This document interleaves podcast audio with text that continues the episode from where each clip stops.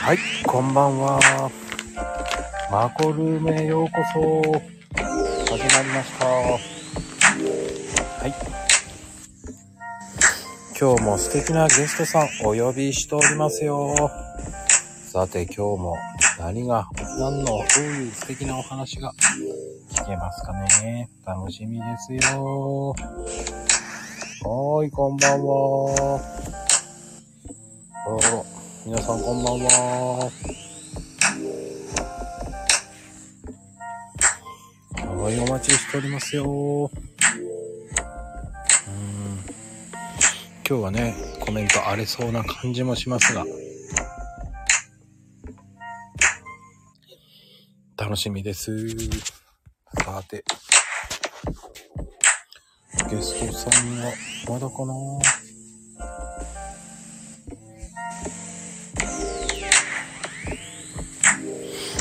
はい、よろしくお願いしますよ。はい、今日は、りょうさん、よろしくお願いいたします。あ、お願いします。いやー、よろしくお願いしますよ。これ、これ入れてます？いやー、入れてるから会話できてますよ。あ、本当ですか。どうですか？緊張しますか？大丈夫ですか？いや、緊張っていうかですね、うん。ちょっと21時にしっかり待機してたんですけど、うん3分過ぎちゃってたから、あー、多少誤差ありますね。大丈夫ですよ。はい、あ、大丈夫です。はい、大丈夫です。うん、多少ね、電波とあのね、あのー、いっぺんに21時にスタートすると、昨日みたいにね、落ちるんですよ。あまあ少しずらした方がいいって言われて、ずらしたんですけど。そしたらこれ、あれですか？ゆっくり喋った方がいいかもしれない。うん。まあでも、き今日はそんなことないと思うんですけど、アップデート来たんで、はい。多分昨日は、昨日よりはマシだと思いますも昨日か3日間ぐらい来れてなかったからね。そうだまあね。いや、でもね、よく来て、いつもね、来て盛り上げてくれてありがたいですよ、本当あ、いえいえいえいえ。で今度そっちがね、ゲスト側に回るってちょっと不思議な感じじゃないですか。いや、結構不思議な感じはしますけどね、なんか、これ、本当に盛り上げるの大変だなってなんか思いますよ。そうですか、そこまでね、気にしないでやって,、やってもらって全然構わないんで。ああ、大丈夫です、全然。はい。うん、まあね、どんなことが起きるかとかっていうのもね、はい。皆さん、こう、なんか、何、大丈夫ですかとか、そういうね、DM 結構来たり、あ、うん見てます、見てます。あ、なんか、大丈夫で、あ、な、何でしたっけ？僕聞いたときなんか改善リーマンさんでしたっけ？なんか結構前になんかすっごい緊張しましてみたいな感じなのをなんか見た記憶ありますよ。あうんまあね、いろんな人に出てるので、はい。まああんまり、僕のチャンネルそんな影響力ないので、いえいえいえ。そこは影響力出しましょうか。いやね、悲しいところでね、本当に、はい。トータルで50人ぐらいは行くんですけど、はい。じゃあ、それだけ来てるの？って思うと、でもそんなに、常に25、6人がいるぐらいですかね。ああ、まあでもこれ、確かに、なんですかね、50人とかこうコメントを、まあなんか、見ながらい、なんかやっちゃうような感じもするんで僕。それ見ながらやるとすげえ大変だなとは思うんですよね。うんうんうんうん。あの、気にしたらキリがないんですよ。あの、はい。いやね、なんだろうな。気にしたら本当にキリがないぐらいな感じなんで、はい。まあまあまあ、気楽にやっていきましょうよっていう感じです。今日はもうまこさんのお話にこう、集中するような感じで、い こうかな？いや、でもね、上手なんで、こう、言葉の力がめちゃめちゃあるから、はい。文章力がめちゃめちゃあるから、そそれをこう、即興でこう話せるかなって思ったりするとね、やっぱりこう緊張するんだよ。ハードルが。もうね開始5分ぐらいで。でもいつもその言葉を考えるって、やっぱり、そんなにすぐピュッて出てくるわけではないでしょ。あ、そうですね。で、出てくるときと出てこないときっていうのはあるんですけど、やっぱり、なんか、なんていうんですかね、それについてこう考えてること、常々考えてることに関してはさっと出てくるんですけど、まあ新しいことについて考えたりすると、やっぱりこうどういうふうにこう、残したらいいのかなっていうのはやっぱり悩みますよ。僕だってね、コーヒー、やっぱりね、考えもすごく。こういうああ、そうです。あそうですよね。難しいって思う。コーヒーも全然わかんないし。大変ですよ。はい。あの、一つ間違えると、はい。想像をしてもらえる、うまく表現するコーヒーって、表現ってすごく難しいし、難しいですね。どんな味するんですかって。ね、コーヒーですって言ったらおしまいだし、僕今それどういう、それ質問しようかなって思ってたんですよ。あの、どういう味するんですかって。ね、それってはいやっぱり主観的に考えなきゃいけないし、飲んで、はい。いやー、あっさりとして軽いなーっていう言い方をしちゃったら、はい。えー軽いんですか？って言うと、まあね、我々なんかの軽いっていうのは飲み口が良くて、さって飲めてしまうのが軽いんで、はい。あの、深みもなんもないっていう感じなんですよね。はい。はい。あの、ちょっと前ぐらいに、あの、鮮度のお話ししたと思うんです。はい。ああいうのってやっぱり焼きたてって本当にガスが出てて、はい。すごい軽く飲めるんで、何、何を飲んでるかわかんないんですよ。え？ああ、そうなの？そうなの？ガスが、ガスが邪魔しちゃうんですよ。ああ、ああ、だから、なんでしょうね。深みがあるコーヒーでも。はい。そんなに苦くないで飲めてしまうんですよ、その日は。焼きたては。ええただ次の日はドーンと深みが来るんで、はうわ、逃げーってなるんですけど、い。はい。うん。焼きたてとかそういうのは違いますね。ああ、でも、あれ、そういうのって、あれですよね。なんか、飲む機会ってあんまり僕たちってうんない気がするんですけど、うんうん。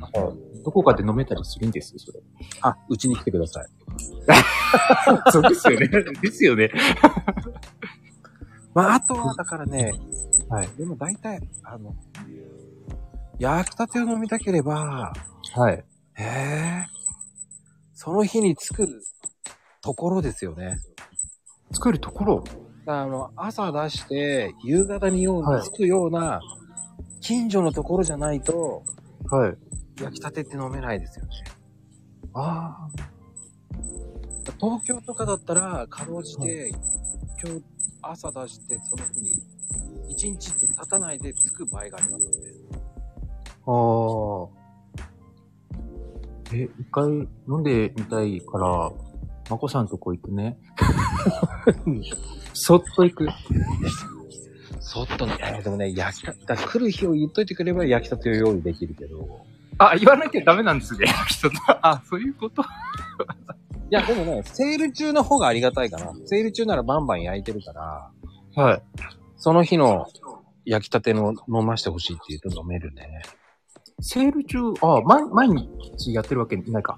なない15です。日から、まあ、18日、毎日セールやってるんですよ。その8日間のね。はいはいはい。じゃあ、その日に、あれ絶対ね、あのー、鮮度はいいですよ、うちは。あその前になんかもはい。売れないってことあんまりないの？いやーもうだって、買いたくなる、あれじゃないですか。パッケージじゃないですか。この、このロゴマークだけどね。ええ いや、だからいいんじゃないんですか？わからん。いや、でも、買おうかな、買おうかなって言いつつ、全然僕も変えてない。そうだよね。まあね、気が向いた時に買ってください。じゃあ、そこ買いに、買いに、あ、飲みに、飲みに行った方が早いのかな 飲みに行った方が早いのかないや、でもね、買ってもらっても全然、あの、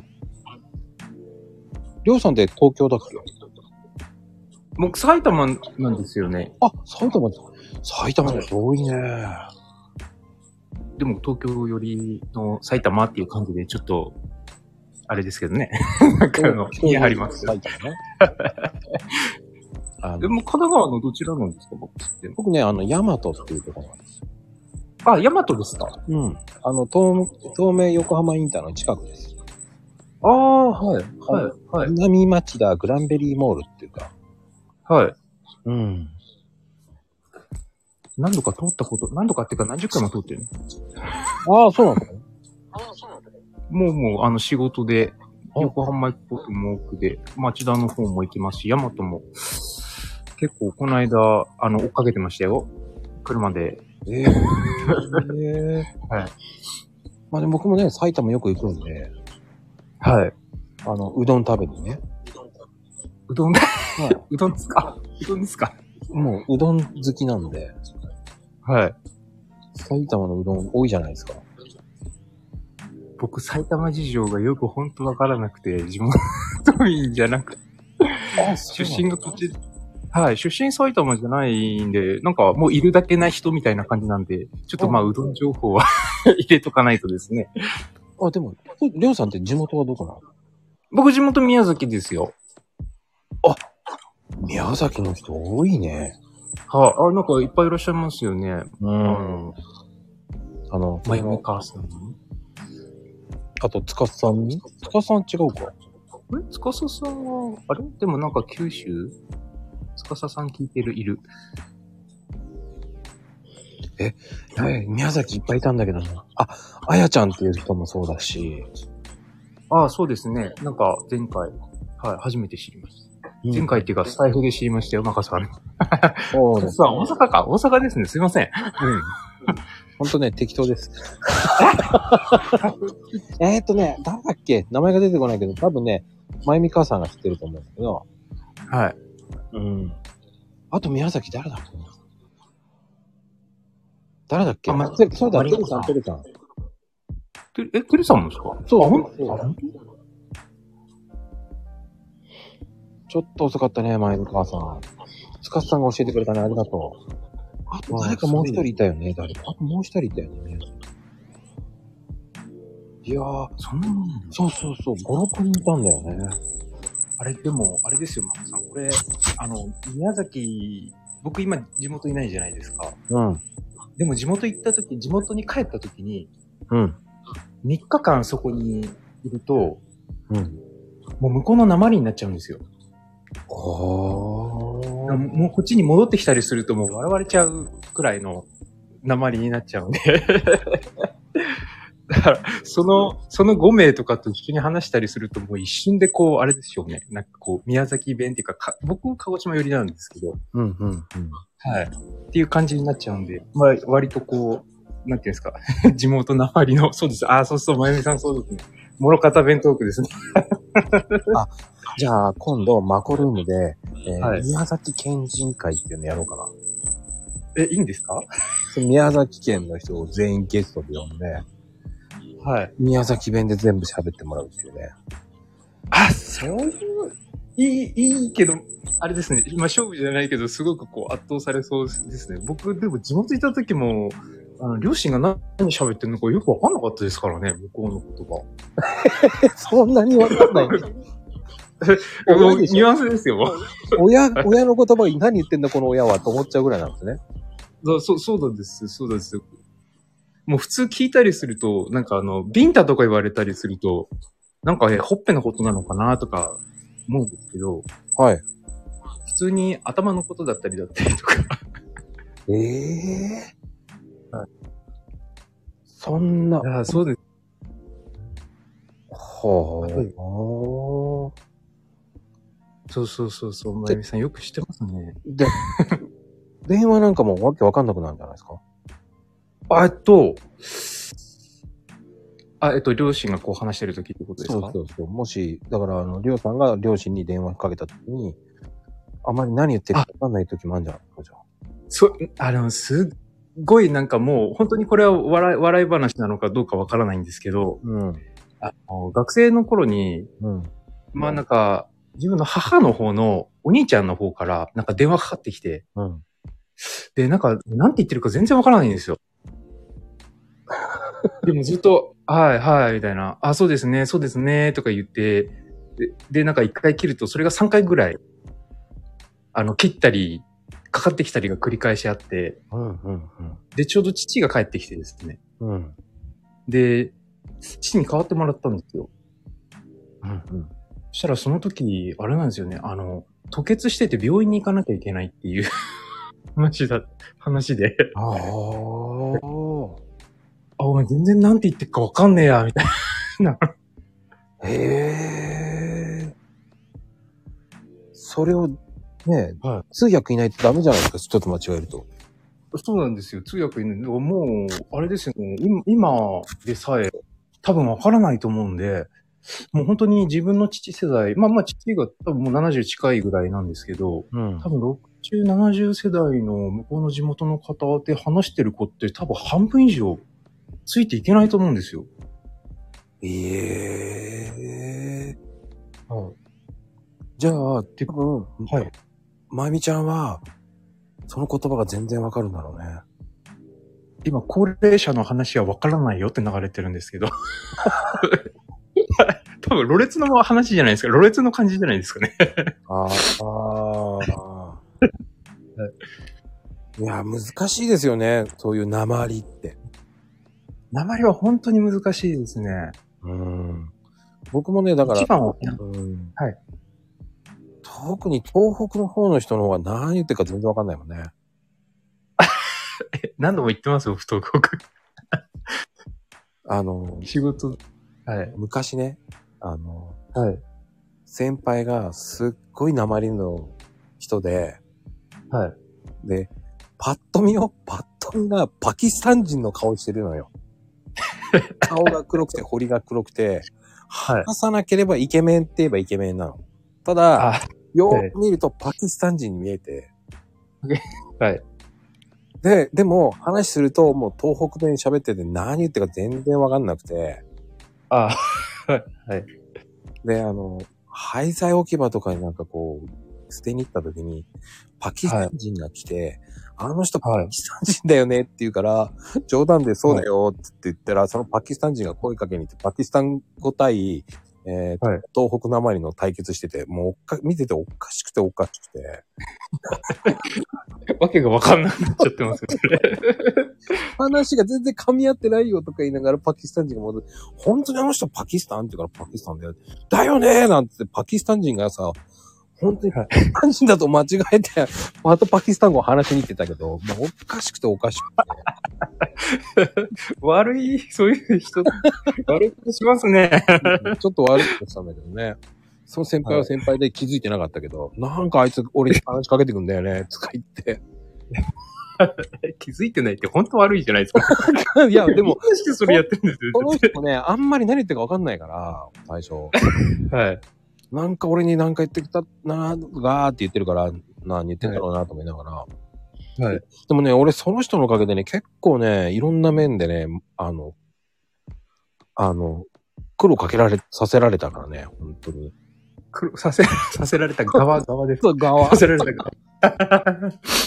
本当でも腕のいい大工さんなんだけどね。はい。うん。上でなんかね、僕は下で作業してて、はい。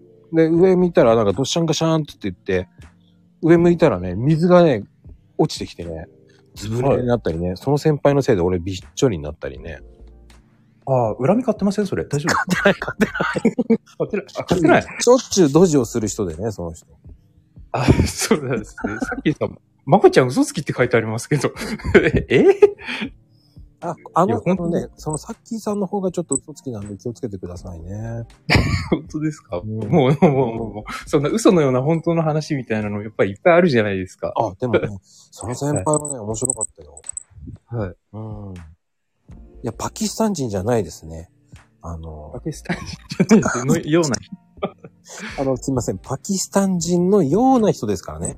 僕の人だからね、青森の本当はい青森の人ですからね。だ、ズーズー弁だったからね、すごいですよ。でも、あれね、なんか、む、向こうじゃないですけど、向こうって言っちゃおかしいのか。うん僕も、あの、いた地元もそうですけど、なんか基本バイクさんって言うと、なんかお酒飲んで仕事しに来てるような。感じあ なんかちょっとろれつが回ってないような、えなんて言ってるかもよくわかんないし、なんかあの普通に立って見てるだけなのになんか急に怒られたりして、ええー、みたいなのもありますし、ありますね。なんかね。はいほんと、でもね、やっぱり、田舎の人って、その、はい怒ってるような言い方をするように聞こえるからね。あ、なんかきついですよ。ん。あた、東北弁？東北？東北の方も結構きつい感じしますけど、なんか九州が一番きついって聞きますね、でも。ああ、でもね、九州、そうね。はい。言い方がちょっときついかな。宮崎結構きついって聞きました。そうでもないと思ってたんですけどね。うーん。ま、でも、どうだろう。男性の方がきつい言い方するかな。男性は、そう、そう、そうですね。僕も、あれ、もともとがその、警察やってたんで、そこでもだいぶ有名だったんですよ。その、宮崎弁っていうのが結構きついっていう、らしいっていうところの話で、うで、北か南で、北の方がもっときついっていう。うーん。で、酒も強いってイメージが強いもんね。酒強いですね。僕強いですよ、酒。だって今飲んだでしょ？だって、酒カシャンって音したかああ、聞こえてました。ちょっと、これ、これ、本当に、あ、の、最初の下りで、うん。あの、例えばですけど、今日はよろしくお願いしますってこう、流れた時に、よろしくお願いしますとカシュっていこうかなって思ったんですけど、うん。まさか入りあぐねるとは思わなくて。こ そこそっと下に持ってってカシュってやったんですけど、うん、ちゃんと聞こえてますか？ら大丈夫ですよ。で、の飲む機会ないんで大丈夫です。今日は話に集中で行くので。うん、まあね、でも、いや、でも、ね、開始からね、こう、最初ツイッターを始めたことを聞くの忘れてるんだけどね。はい。まあ、どうやって始めたんですか？ツイッターを始めた理由というか。ツイッターは、うん。えっ、と、いつだったかな ?29 と3、3年前、3年前ぐらいですね。うんに、えっ、と、まあ、ちょ、ちょうど仕事でいろいろあって、うんうん。まあ、今やってる仕事でいろいろあって、なんかこう、暇つぶしになるものないかなっていう形で、SNS あんまそれほどやってなかったんですよ。この Facebook とかにも登録してるだけで。はいはいはい。で、じゃあ Twitter やろうかな。あの、周りのなんか若い子じゃない20代の子たちが結構やってたんで、うんで、始めようかなっていう感じで、Twitter 始めたんですね。はいはいはい。それがきっかけといえばきっかけです。ほうほうほうほうほう。はい。まあでも、ねえ、最初はどうでした？やっぱ苦戦しましたか？いや、なんか何、なんとなくこう、触ってて、うん。あのーなんていうんですか、こう、使い方をこう、調べているうちに、あの、ちょうどその時さっきお仕事の話したじゃないですか。うんうんうん。そこで、いや、もうちょっと、なんか会社で員として働くのがもうなんか嫌だなっていう感じになっちゃってて、その時。うんうんうん。で、いや、なんか独立して自分でこう、なんか自分にできることやろうかなっていう感じで、うんじゃあ、個人で何できるのかなみたいな感じで、まあいろいろ調べてる時にそのツイッターでいろいろそういう発信をしてるっていうのを知って、うん。はい。で、そこからそのツイッターの、でいろいろ繋がった人とかに教えてもらってね、特にそう苦戦することはなかったんです。こういう機能があってとか。うんうんうん。はい。まあ一番下は特にアラッパーさんの時ですかね。はい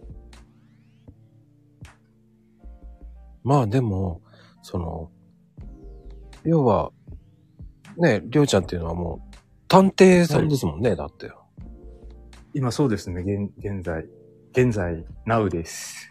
ねはい。それをか、最近、前最初の頃は、こう、探偵って出してたけど、はい。それを隠しちゃったっすよね、なんかね、いつの間にか。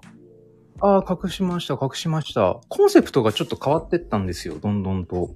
うんうんうん。はい。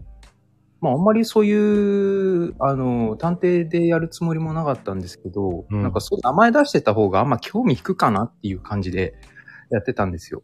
うんうんうん。あでもそんなあんまりそういう、なんか言ってみれば探偵ってこうかっこいいような感じの、まあまあいろんなほら、あのコナンとかあの、金田一だとかそういうのがあるからかっこよく響きが聞こえるんですけど、うん。でも実際こう、よくわかんないじゃないですか。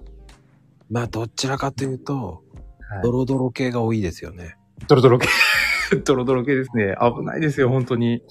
ねえ、ストッカーをこうね、はねえ、撃退させたりとか、はい。ねえ、こう、被害者の方とかね、はい。ねえ、ねえ、詐欺に遭った人とかを捕まえてくれとかさ、はい。そういうのも探したりとかしなきゃいけないわけじゃないですか。本当、そうですね。うん稀ですけど、その件は。はい。まあでも大体多いのは浮気調査が多いんじゃないですかね。8割が浮気か、あのー他にこう、まあ、異性がいるんじゃないかっていうのが、ん。大体相談が7、8割で、まあ、ストーカーとかうん。詐欺っていう金銭トラブル関係が、まあ、残りの2割なんですけど、まあ、その中に、あと人探しですかね。行方を探してほしいっていう。はあ。人探しって結構大変じゃないですか。めちゃくちゃ大変ですね。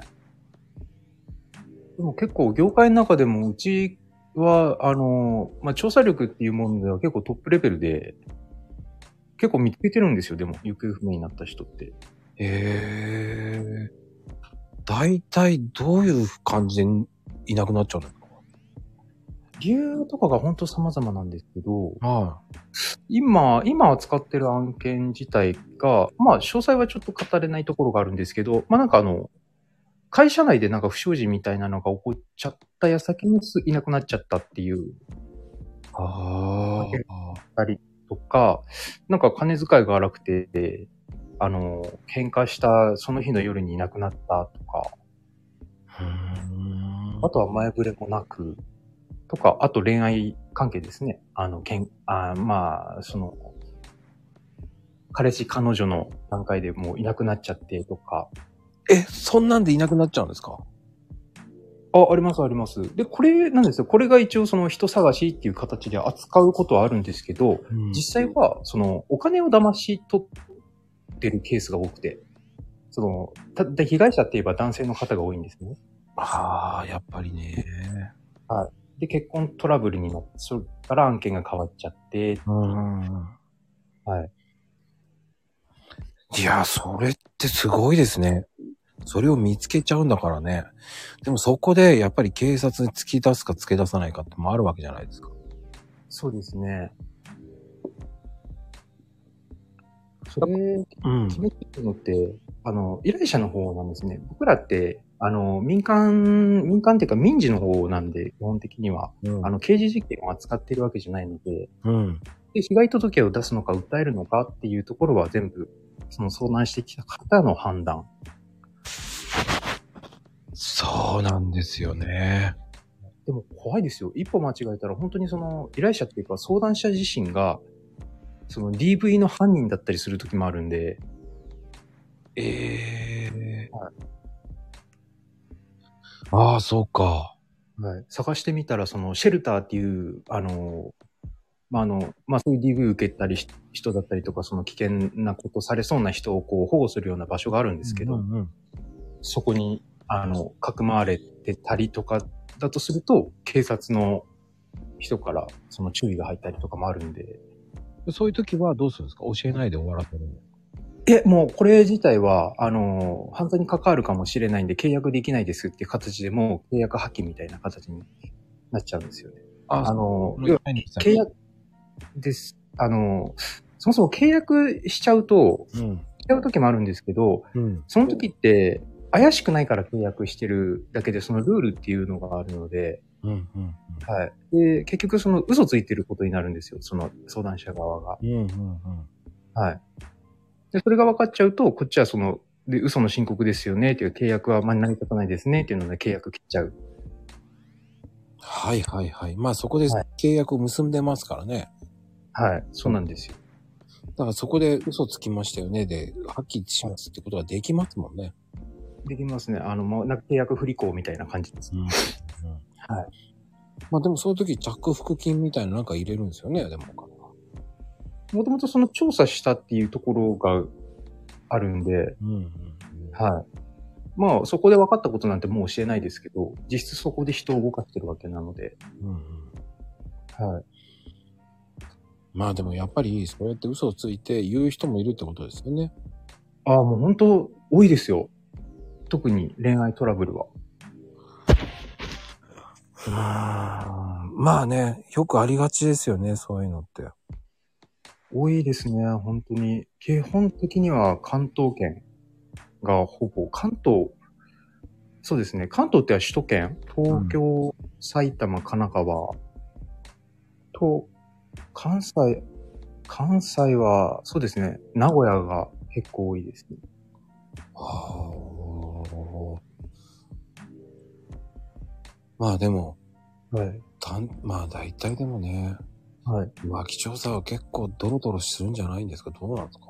ドロドロして、してますね。なんかもう、本当になんか、その見えない素顔って、あれ、なん、なんていうんですか、その見たくない部分ってやっぱり考えないじゃないですか。うんうんうん。僕今、独身で、あの、まあそういう探偵業っていうのでやってるんで、まあなんか俯瞰じゃないですけど、そういう感じで見ることはできるんですけど、例えばこれ結婚してる人だとしたら、うん。普通に浮気して、うん。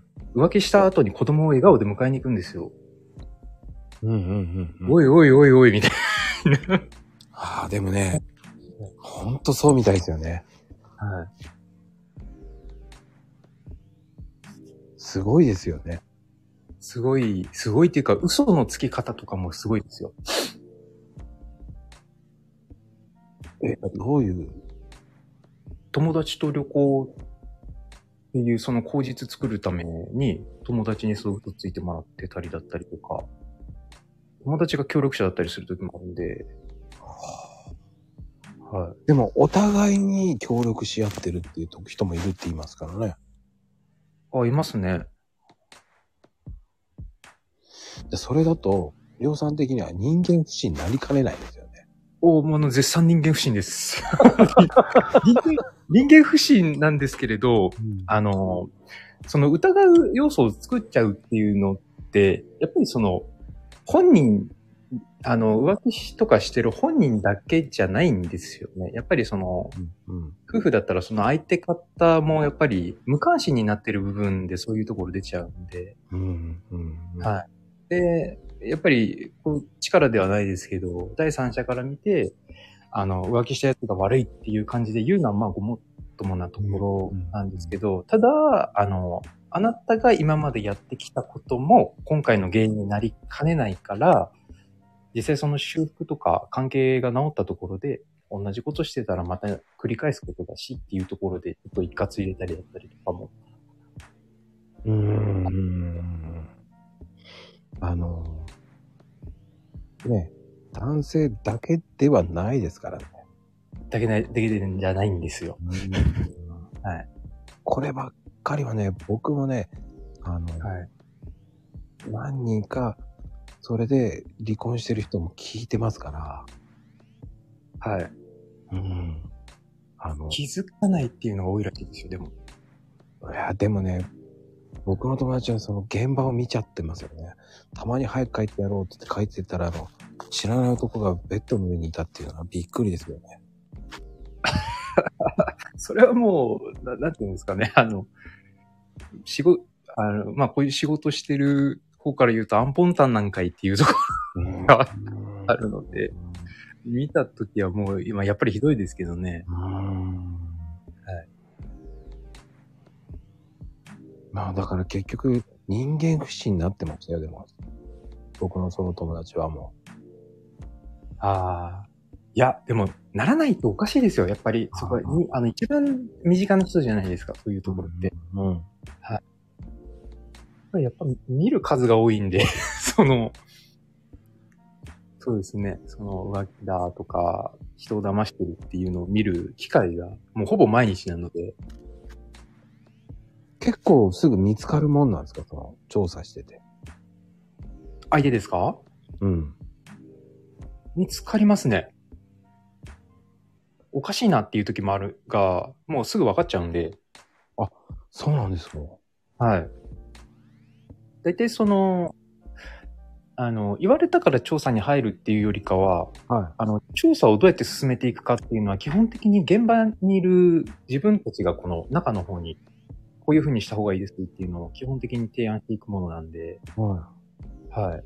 まあ、例えばその日、あの、まあ、なんか疲れた感じでこう帰ってる人もいれば、なんかこう電車、どんどん駅が近くなると足がカタカタカタカタ動く人もいたりするんで、い。へえ。ああ、浮き足立ってんなーっていうところで来るんじゃないかなーで来たりする時もあるんで。やっぱり尾行は電車とかもするってことですか？電車もしも全全部ですね、交通機関はすべて。はあ、はあはあはいまあ昔と違って Suicaがあるからいいですよね。 Suicaはあるんですけど、新幹線とか乗られちゃうんですよ、でも。ええ新幹線は基本今、 Suicaで予約されたりするとわからないですし、実際こう購入してるところをどこ行くのかっていうのが分かってないと、やっぱりそこ結構厳しいところになるんで、ええじゃあそういう時ってどうするんですか？もう行ったりばったりですか？あ、いえ、違いますよ。えっ、と、基本的に買う、まあ、手段とかいくつかあって、うん。例えば自動券売機に寄ったりすると、うん。ああ、行くんだっていうところで、その、行き先を打ち込むじゃないですか。はい。それを見て、こっちも同じ切符買ったりとか、もしくは、その、受付ってその緑の窓口とかあるんで、うんうんうん。まあそこに行っちゃった時には、同じその担当者のところに行って、ちょっと、あの人と同じとこ行かなきゃいけないんで、同じ切符お願いしますとか、そんなんで通るんですね。こんなんで通るんですよね。なんかもう緊急事態でみたいな感じで、とかで、あの、まあここはもう口から出任せじゃないですけど。ああ。それは、でもそういう裏事情で、でもそうですよね。飛行機とかだったらなんとなくわかるんですけど、新幹線とか乗られちゃったらわかんねえなっていうのもありますよね。はい。そう、あります。やっぱり、僕の時一番ひどかったのが、うん。まあ、出発が東京からなんですけど、うん。東京から大阪に行くかもしれないっていうのがあって、はい。行くかどうかもわからないっていう話だったんですよ。はい。でも、後ろから行き先確認してると、明らかに静岡県なんですよ。はい、はい、はい。あれ？え静岡だ、静岡だ、みたいな形になって、いや、これどうしようかなっていうところで、で、まあ、静岡までの切符を買って、ただ、その改札を通るときに、はい。切符2枚のうち1枚を回収してったんですよ。相手の方が。はあれこれって他にも行くところあるよね？みたいな形になって、い。ええ静岡で浮気した後に大阪に行きましたね、その後。ええええはいええですね。ま、もう、え、ええですね。その日、バッタバタというか、新人ちゃんも連れてってたんで、あ、でも大体二人で行くんですかツーマンが多いです、基本的にはね。ははい。まあそうでしょうね。トイレ行きたくなった時とかね。そうですね。トイレが一番きついです、本当に。いや、でしょうね。はい。常に見ていなきゃいけないわけじゃないですか。常に、そうですね。常に見るっていうところもあるんですけど、なんか飲食店とか入っちゃうと、はい。多分1時間は最低出てこないっていうので、その間にトイレ行ったりだったりとか、食事が大変じゃないですか。食事は基本もう動くって分かってると取りに行かないです。もう取らないですね。その日丸一日。ええそれもそれできついですね。ついはきついですね。まあ、でも、結構慣れっこっていうか慣れっこなんですけど、おまあ、きついって言えばね、真夏と真冬ですね。ああ。はい。水分補給はなんとなくできるからまだいいんですけど、はい。ねえ。寒い時はちょっとな、あったかいのってだってね。全然ダメですね。まあ、んでも、うんうん。はい。昔に比べて今ヒートテックとかね、あったかいものが出てきたから、はい。少しは良くなったと思うんですけど、それでも寒いもんないや、あんま本当に、あれですよ。意味がないぐらいですね。やっぱり。そうですよね。記憶に新しいといえば、はい。12月3 30日、30日もどど真冬なんですけど、うんうんうん。あの、北海道最北端の稚内で普通に立ち張ってたことありますよ。え？立って。さ、寒い寒いって言ってるのやってましたよ。死んじゃう死んじゃうって言って。現地の人に聞いたんですよ。うんあの、あの、現地にも、なんかあの、外注さんで、あの、個人でやってる方いらっしゃるんで、北海道って真冬に立つとこじゃないよって。立つことじゃないですよね。はい。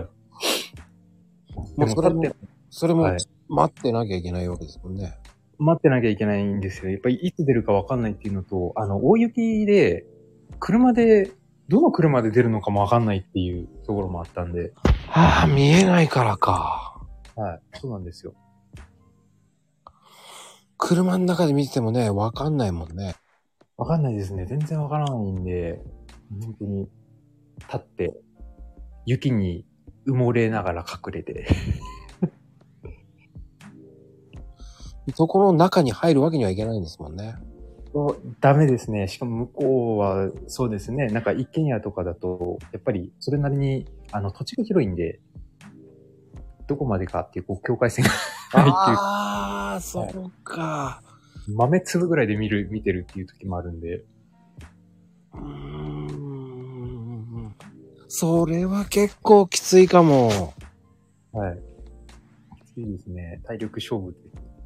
まあ、統計、と、それで、あの、投資しても、まあ、立派な給料は出ないですからね。え、そうなの？そうですよ。結構、あの言ってみれば労働力なんで、あの、現場の調査員っていうのが、あのまあ、大工さんとかと多分一緒だと思うんですけど、その時間働いた分だけいう時給なんですよ。ええ衝撃的な話だな、それもまた。いや、本当ですね。また、あれ、なんか違反とかも結構やらかしちゃう時あるんで、違反ってどういう系の？まあ、交通違反。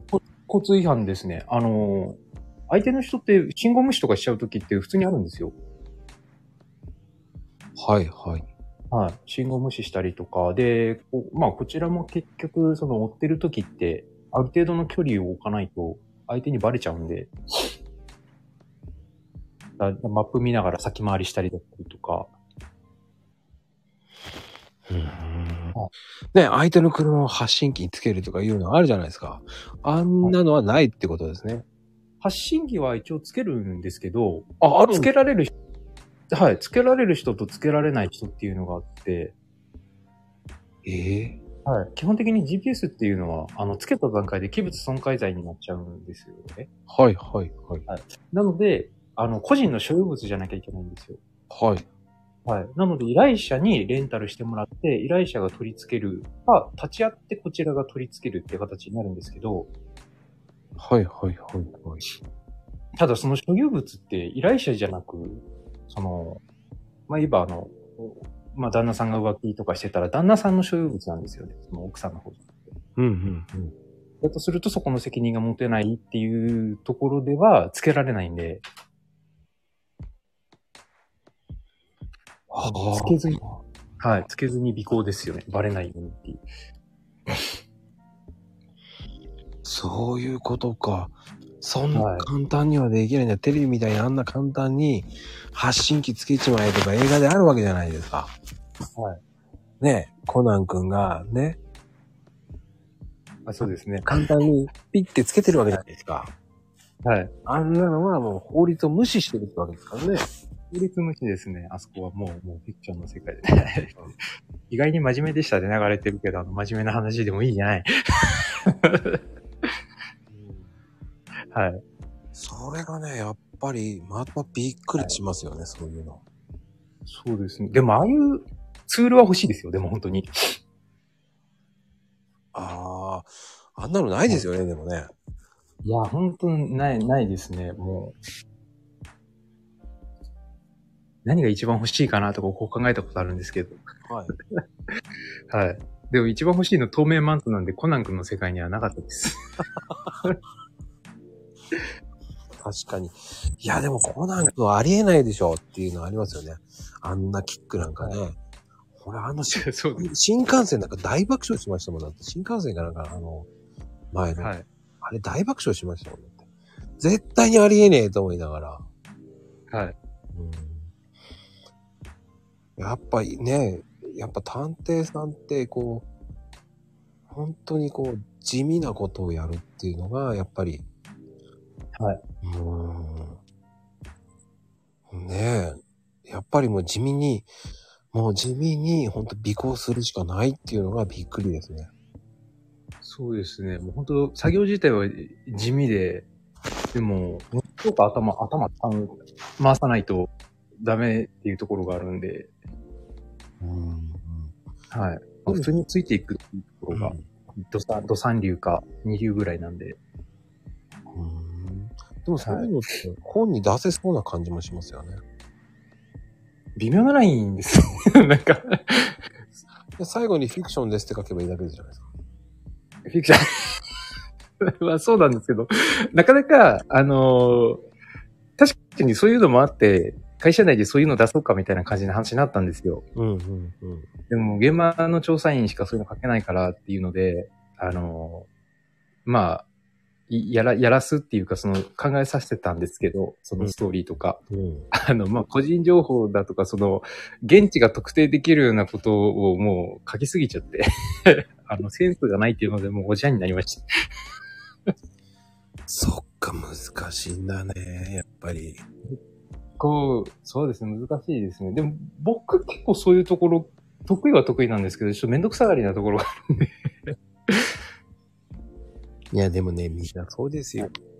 なんで、言って、めんどくさがり屋なんですよ。いやーそうですよね。まあ、それ考えると、やっぱりめんどくさいって最初から、やっぱり思っちゃってる部分があるんで、うんうんうん。だから、あその小説家になろうを登録するところまでは行きましたよ、個人で。でもね、文章力あるからいけるとは思うけどね。やろうかな。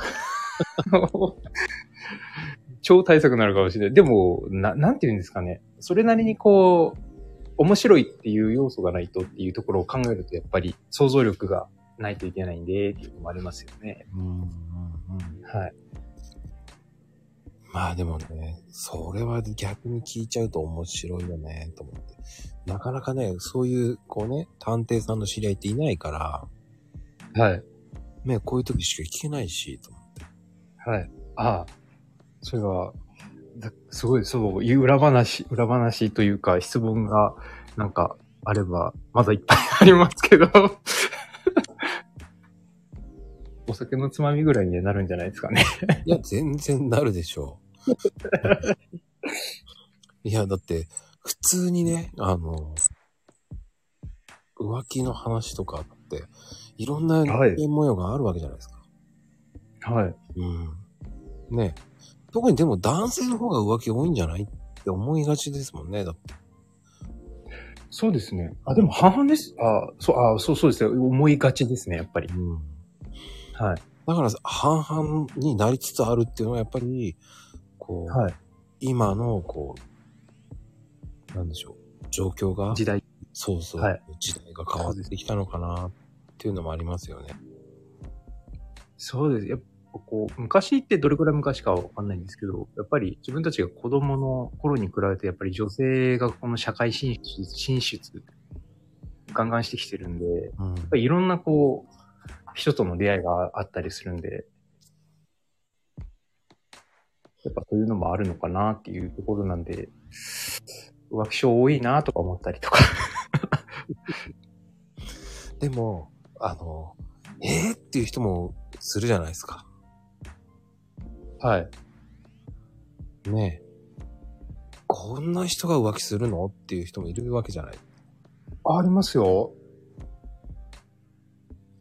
ええー、っていうのがね、やって、あの、本当に、その、浮気相手の人を見てがっかりするともあるわけじゃないですか。ああ、あ、そう、あ、ちょっと、あ、そうですね、ありますね。うん。はい。えーっていうのもあるわけじゃないですか。僕はえーっていうのを何回か見たことあるので。そう、見た目とかですか？そうです、そうです。ああ、なんかフランケンみたいな人いた、いましたね。びっくりしましたね。嘘でしょ、っていういう話をして。はい。いやー、本当なんだよって、えー、えー、と思いましたけど。はい。うん。まあね、容姿のことあんまり言いたくないんですけど、関係ないんだなと思いましたよ。関係ないんだなっていうのもう、でも、そこら辺はやっぱり稀な部分っていうのがあって、うん、うん。浮気相手がこう詐欺師っていう場合もあるんで、その奥さん自身が騙されたりとか、旦那自身が騙されたりっていうケースが一番めんどくさいですね、本当に。うーん相手がわかんないんで、はい。いやー、でも、あい、まあそうだよね。相手なんて難しいもんね。欲しいですね。うーん。まあでも、どういうふうに、なんか、騙されない、こういう詐欺があったとかっていうのはありますか？なんか。詐欺ですか？うん。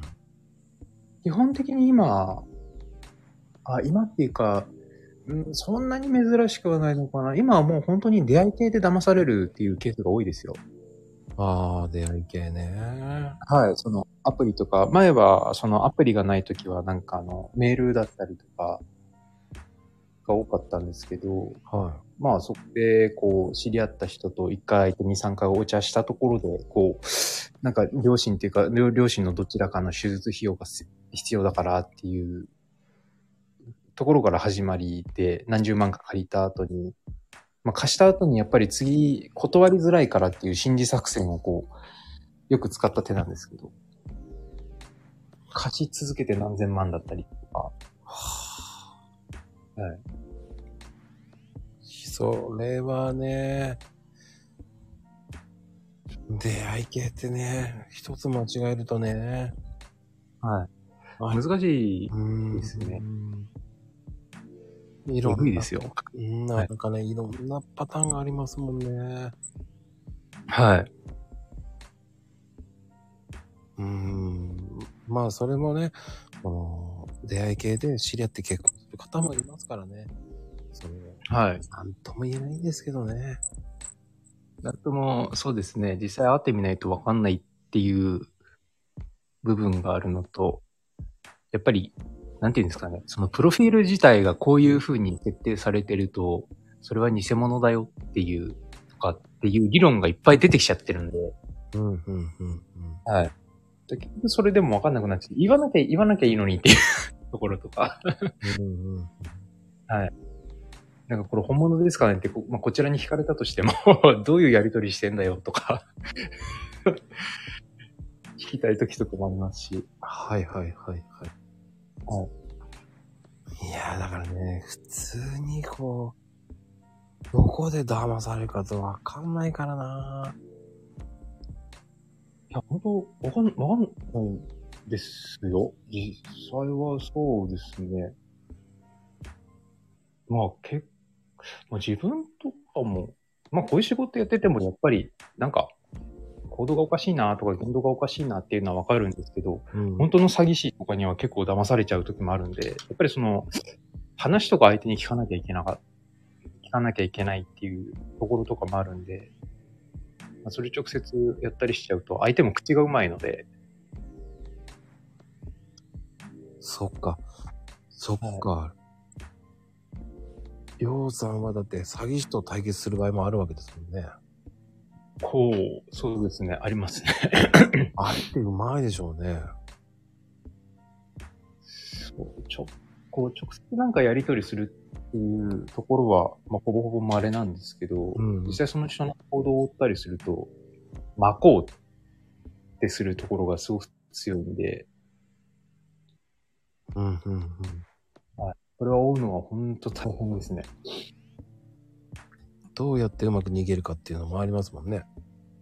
そうですね。うまく逃げるかっていうのと、あとはもうそういう詐欺集団っていうのも結構いたりすると、やっぱりその裏で暴力団とかヤクザとか、今までそういうので繋がってる人もいるので、は下手したらやりちゃいますよね。見つかったりしたら。確かに。はい。集団だったらもう無理だよね。銃弾は無理ですね。そうなんですよね。でもコメント欄に、あの、ちょ、ちょっと前に防塵ベストを着ないんですかってあったんですけど、あったら着たいんですけど、暑いっすね、あれ。あのー、暖房チョッキ僕着たことありますけど、はい。うん。本当に重いですよ。あ、防弾、防弾チョッキですよね。うんあの、警察ってやつ。うん。あれよりちょっと、あれで、はい。ちょっといいやつ着た時ありますけど、はい。とある国行った時に、あー、はい。からって。はい。うん。いや、でも動きづらいですね、あれは。動きづらいですね。びっくりしますけど、なんか、こっち来てびっくりしたのが、本当に関東、もう10年ぐらい経ってるんですけど、うん。防弾チョッキって基本もう四六時中着なきゃいけないんですけど、今着てないんですねって思って。あ、そうなんですか。はい。全然着てないじゃんって、何その身軽な格好っていう感じのぐらいなんで、今の 警察官が。僕の時はもう、と、まあ、あの、まあ、勤務してる時はずっとだったんで、常にこう3キロの重りを全身にまとってるような感じでしたね。か、今は着なくていいんだ。結構、あの、規則だとか、く、なんか、なんかルールとかがいろいろ変わる時があるんで、はい、はい、はい。多分それで着なくていいってなってるのかもしれないですね。あの、地方ごとにやっぱり違うんですよね、そのルールが。うん、うん。はい。まあね、あの、普通に、あの、もうちょっといいベースだと5キロぐらいしますからね。5キロぐらいしますね。うん。そうですね。やっぱり、それだけで重いじゃないですか。重い。でも盾とか、いろんなこう装備品持っちゃうと全部で10キロぐらいするんですよ。盾、盾とかが普通に重いやつ7キロぐらいするんで。ああ、するでしょうね。あの、はい。盾とヘルメット、あのね、盾とよくある。と、はい。うんうんうん。だから、いやー、来たっすけど、俺は、これはもう来たくないと思いましたけど。あの、着たい人いるのかなって思っちゃいますけどね。そうすると。なんか、どっちかっていうと、暑いかはいらね。いや、でも、あはい。着なきゃいけないんだと思いながらね。まあ、そんなとこ行くなよっていう感じでしたけどね。熱中症になっちゃうの、本当に、本当に熱中症になりますね。ぼーっとま。すね。ぼーっとします。はい。中身鉄なんで吸収しちゃうんで、熱とかも。どんどん重くなりますよね。だからか。重い。はい、重いです、重いです。なんか誰かの着回しだと思うんですよね。臭いんですよ。そうですよ。あのー基本的にあれなんですよ。あの、まあ、これは警察の裏話になっちゃうのかな何のかわからないですけど、うん。新しいものを用意するんじゃなくて、あの、警棒？警棒とか手錠は新しいものなんですよ。あの、うんナンバーが振られるんで。うん。ただ、それ以外の装備品って、あの、前の人たちのこう使い回し品になるんで、新品じゃないんですよね。新人さんたちが着るの。はいはい。はい。まあ、くっさいですよね。あ、やっぱり臭いんだ。ですね。まあ、それで夏場の訓練とか、要は他人の汗がこう染み込んだヘルメットとかを被って、自分の汗とこう混じったものが、目とか鼻とか口に入ってくるわけじゃないですか。うん、うん、はい。うん。いや、地獄ですよ。地獄だね。ね、今ならもうファ、ね、ファブリーズやればいいんじゃないとか言えるけど、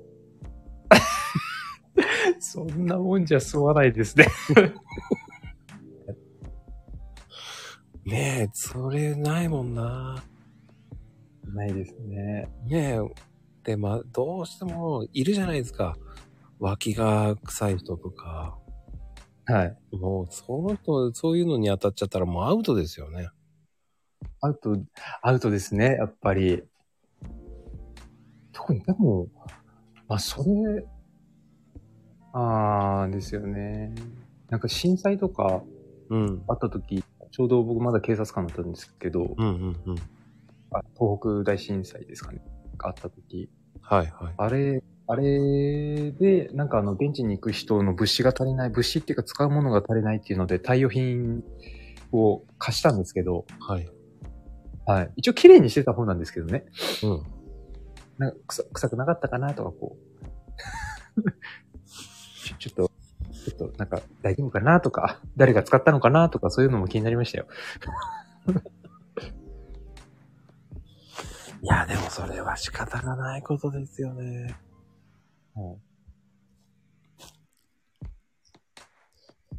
だから衛生面ってかわいそうですよね。そういうところに関しては。はい。うん。だからね、剣道の道業、道着とかもそういうのじゃないですか、だって。防具か。そうですね。うん。警察官、剣道マンですね。うん、剣道マンじゃないですか。はい。うん。やっぱ大変じゃなかったですかね、やっぱ。夏場とか。夏場、大変です。大変です。っていう、あの、なんていうんですかね。道着、道着自体が、うん。あの、本当にこう、なんて、か、か、あの、乾きにくいんですよ。うんうん。あ夏場とか、あの、天日干ししたりすると、カッピカピになるんですね。うんうん。はあれ、洗えないい。着づらい。洗わないとダメです、もう。あ、洗ってもいいんですか、あれ？あ、で洗ってだ大丈夫です。あの、新、新、まあ、新品洗うのは当然なんですけど、あの、から、体がま、ま、ま、ま、グレーになるんで、グレーグレーじゃない、紺色ですね、体が。はあ。だってあんなのね、手袋とかもめっちゃ臭くなるだろうなと思いやー、やばいですよ。そうですよ。もう、中学校だってやった時はもう、もう、そこ洗うっていう習慣がなかったんで、乾けばいいやって思ってたんですけど。はいはいはい。夏場に、あの、手っていうか、コテって言うんですけど、うん、こってね。ゴキブリが出てきました、その中から。ええーっつって。ええゴキブリが出て、ちょっとって。やっぱ衛生面って大切だなっていうと、だ、誰の、あの、防具から発生したのかはわからないけど、自分の防具に入ってたっていうのが、本当嫌でしたね。うーん。だってはい、銅の面、銅のところもね、はい。意外とあそこもね、不衛生になりがちですもんね。銅不衛生です。あ、そうです。うん。はい。まあでも面が一番きついかな。面が一番きついですね。もう汗をけ、もう、道着の次に吸収しちゃうもんなんで、うーん。。はいいやー、洗えないです。いやいやいや、そうだよねーって思っちゃうもんな。はいまあでも、それもやっぱり警察官として、その、はい鍛、なんですか、鍛錬するわけじゃないですか。はい。うん。柔道と剣道ですか、大体。柔道と剣道と、あと逮捕術っていう10課があるんですよ。はいはいはい。その3つですかね。あの、たえっ、と、柔道と剣道は選択。どっちやるかっていう。あ、選択制なんですか？選択制です。両方ってイメージがあったんですけど。両方じゃないですね。あの、それを、あの、まあ、小さいじゃないんですけど、学生の頃からやってる人たちと、あとは全くゼロから始めた人うん、もいるんで、全くゼロの人はその選択からですね。ああ。ゼロの人はかわいそうですね。かえ、まあ、そう、そうですね。訓練って言っても、あの、毎日、まあ、毎日やるわけじゃないんですけど、うん。じゃあ、どれくらいの期間にやるかって言ったら、その、1年に、1回か2回ぐらいその大会があるんで、その前に、練習するだけの話なんで、そんなんで許されるんですか？そんなもんです。だから、あの、警察官がじゃあ強いかって言ったら別に強くはないんで、うん、でも強いイメージがね。あの、そうですよね。まあ、あの、アグちょっと税金食いすぎなんですよ。やっぱり、あのーそういうイメージが強いですよね。体でかいですからね。やっぱうりん。あんま足は遅いですよ。被害者が警察官ってイメージが強いすぎますよね。ああ。そうですね。まあでも、まあ、でも海海外の警察は、が結構体力ありそうなイメージですよ。僕の中では。なんか訓練っていうよりかは、毎日毎日走り回ってるイメージしかないです。いやー、意外と、あのーはい警察学校を卒業すれば誰でもなれるってイメージが強いですよね。ああ。そうですね。警察学校、まあ、耐えきれればっていううん。理理不尽な世界でしたからね、警察学校も。そうですか？日本の場合は。日本っていうか理不尽ですよ。理不理不尽に耐える学校なんで。うーん。あれは、寮、寮生活みたいな感じなんですか？やっぱ。そうですね。あの、集団生活です。寮で。それはそれできついですね、やっぱり。いやーきついですよ。なんか、もうそうですね。朝、朝早くから店舗で呼び出され、夜遅くには、あの、理不尽に呼び出され、腕立てさせられとか。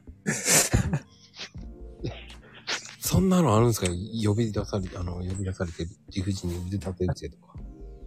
ありますあります。あの、理不尽な、なんか10時就寝、10時半だったかな就寝しなきゃいけないんですけど、うんうんうん。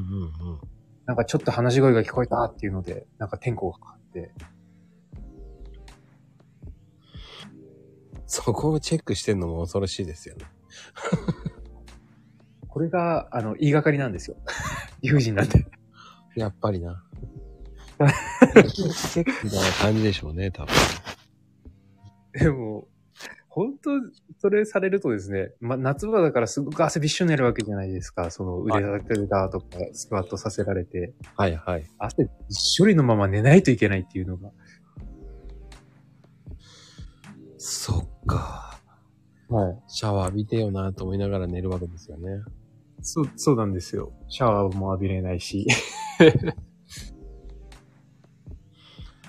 いやーでもそれを1年、一年ですか大学校って。2年？えっと、大学卒業で入ってる人が、えっと、A、A 種 B 種だったっけな？わかんない。ちょっと忘れちゃいましたけど、その、区分があって、はいはい。大卒で、あの、大卒枠で受験する、受験というか、あの、う一般で受ける人っていうのが大体6ヶ月、警察学校で学んで、うん。3ヶ月現場に出て、3ヶ月また学校に戻ってから、あの、普通の警察官なんですよ。ほー。高校卒枠の人が確か10ヶ月、4ヶ月多いんですよね。確か10ヶ月で学校を学んで、で、3ヶ月現場に出て、で、3ヶ月また学校に戻り、現場みたいな形なんで、うん。じゃあ、それで1年間ぐらい学ぶって感じですかね、じゃあ。ソータルだと1年ぐらいですね。いいようで悪いようですね。どっちかというとなんかそうですね。なんか、あんまりこう学ぶっていうところも、なんか、なんて言うんですかね。建前上やってる教育みたいな。なんか義務教育じゃないんですけど。何かこう、身につくって言ったらやっぱ現場の後なんで、そうですよね。はい。いやー、でも気がつけばね、1時間超えましたよ。1時間もうすぐですね。本当に。いやー、意外とね、真面目に話して、真面目に話を今日、今日もなんかいろいろ荒れてたんですけどね、真面目に話すのか、こうふざけるのかってふざけ、ふざけるのはおかしいんですけど。そうですね。ちょ、ちょっと、こう、いろんなこう、ちゃちゃを入れようかなと思ったんですけど。まさかこんなちょっと真面目な話になるとは。でもね、あのーはい僕はそういう話を聞きたかったんで、ああの、普段聞けないあ、はい。こういう話をね、はい探偵とか、ね、元警察官の話っていうのは、なかなか聞けないですし、そうですね。ま、まあ、自分の話だけでこんな1時間っていう時間ですけど、まだ何割、何割ぐらいの話なんだろうっていうのもありますし、マコさんの話とかもいろいろありますしね。うん。いや、だからこそ、第1弾なんですよ。次が第2弾ですかはい。ら。うん。序章編だと思ってもらえれば。序章編です。そうです次は。ね。今度は次はもうね、その、ちょっとした裏側ですよね。はい。もう信じるか信じ、信じるか 信じないかはね、あなた次第ですと。っていう第2弾ね。本当に。はい。いやいやいや、気がつけばもうちゃんといね、1時間超えちゃってるっていうね。はい。そうですね。でも、マコさん自体はこれ、長いって感じます？あ、長いって感じるわけないか。どどうです？結構早くなったと思いますって、1時間って。毎日続けてると。いや、僕はね、聞きたいこといつも聞いてるだけなんで。そっか。そうですね。うん。もう聞きたいことしか聞い聞くしかない、聞いてないんで、大体。はい。もう自分が思った以上にその、いやー、これも聞けばよかった、あれも聞けばよかった、なんて思いながらも、はい。なんだろう、だから台本なんかあったらつまんないんですよね。つまんないですね。うんいや、何いいんですけど、これ実際やってみて、うん。いや、なんかこう、寝る前の、寝る前、寝る前っていうか、あの、夜休みの、なんかいい、こう、ストレス発散じゃないですけど、うん、うん。なんかいい勉強だったりとか、うん。ちょっと、こう、一日の見直しだったりとか、うん。いい時間だなって思いましたね。あ、本当ですか？はい。まあでも、その、リアルな話ができないとつまらないじゃないですか。そうですね。うん、だたまにね、いるんですよ。髪の音がパラパラパラパラって聞こえちゃうと、もうあえて違うこと聞いてやろうとかね、勝手に思っちゃうんですけどね。あ、そうなんですか？うん 大丈夫です。プレッシャー与えてません？ハードル誰か上げたのかな？えー、すいません。そういうこともたまに昔はありましたけどね、最初の頃。はい。うん。まあでも、そういうのがあるからこそ面白いと思いますよ。いや、まあ確かに確かに。そこら辺はこう、臨機応変さというか。話はこう、いろいろ広がらないと面白くないですからね、やっぱり。そう。こう、繋がっていかないと。うん。あとね、台本読んじゃうと、ぽい棒読みちゃんになるじゃないですか。ああ、ね台本用意してなくてよかったかな。いや、でもね、あの、はい一番困るのが、リアルさが抜けるのが困るので、まこさん、はい。台本はないんですかとか言われる人に限って、いやー、はいやめといた方がいいですよ、って思うんで。はい。もうリアルなお話ですね。そうですね。うん確かに演じるわけじゃないですしね。1900何年にやり始めましてとか、い、やいやいや、ね、いいのあなるほど。あ、そういうことですね。なんか聞いてね、そこまで性格は聞いてないですよ、と思っちゃうんですよね。はい。もうちょっとざっくばらんでいいですよって言っちゃうんですよね。いやいや、はいい、やいや、そこまでのすごい番組でも何でもないですって思いながらね。はい。うーん。話は、そうですね、やっぱ。想像できた方が面白いですね、やっぱり。いいんですよ。はい2、3年前でとかね。はい。あれはね、1900何年前にいや、ふと思ったんですよ、なんて言ったって、いやいやいや、それ、もう、もう、もう本当にそれ覚えてるんですかって言いたくなっちゃうじゃないですか。はい。うんうん。2、3年とかね、5、6年前とかでもいいと思うんです、本当に。はい。はい。うんうん。ふと、ふまあ、不確かな、まあ、日にちはわかんないんですけど、とかでもいいと思いますもんね。はい。うん。そうですね。台本、でも台本なしでそれスラスラスラって言えちゃうと、それはそれですごいと思いますけど。いや、なんか、うんまあでもなかなかね、はい。難しいですよ、やれば。難しいレですイさんだっね。て、ね、今、そういうやってるじゃないですか。はい。うん。どうですか、一人配信って。一人配信は、え、全然なんか何も、何もこう、何かをこう感じるっていうところない、がない、なかったんですよね。うん。はい。なんか淡々とこう、話すじゃないですけど、こう、僕今やってるのって誰かに何かをこう伝えるっていうよりかは、うん淡々と自分が感じたことを言葉にしてるだけってうんいうところなので、そうですね。別にこう質問とかがあるわけじゃないんで、気軽なもんだと思ってますね、配信。ああ、僕はね、だから、逆に一人配信ってできないですね。そうですか。あ、でも、そうですね。見た、見、あれ見たかな？見てないですね。やってないですよね。らうん。やってないです。ですね。だから、もう、うん。やりたいと思わないですよ、だから。ああ。僕もなんか、やりたいっていうよりかは、なんかやってみようぐらいのノリだったんで。はそれがね、い言えないですよ。はいやれない、なんかね、恥ずかしさがありますよ。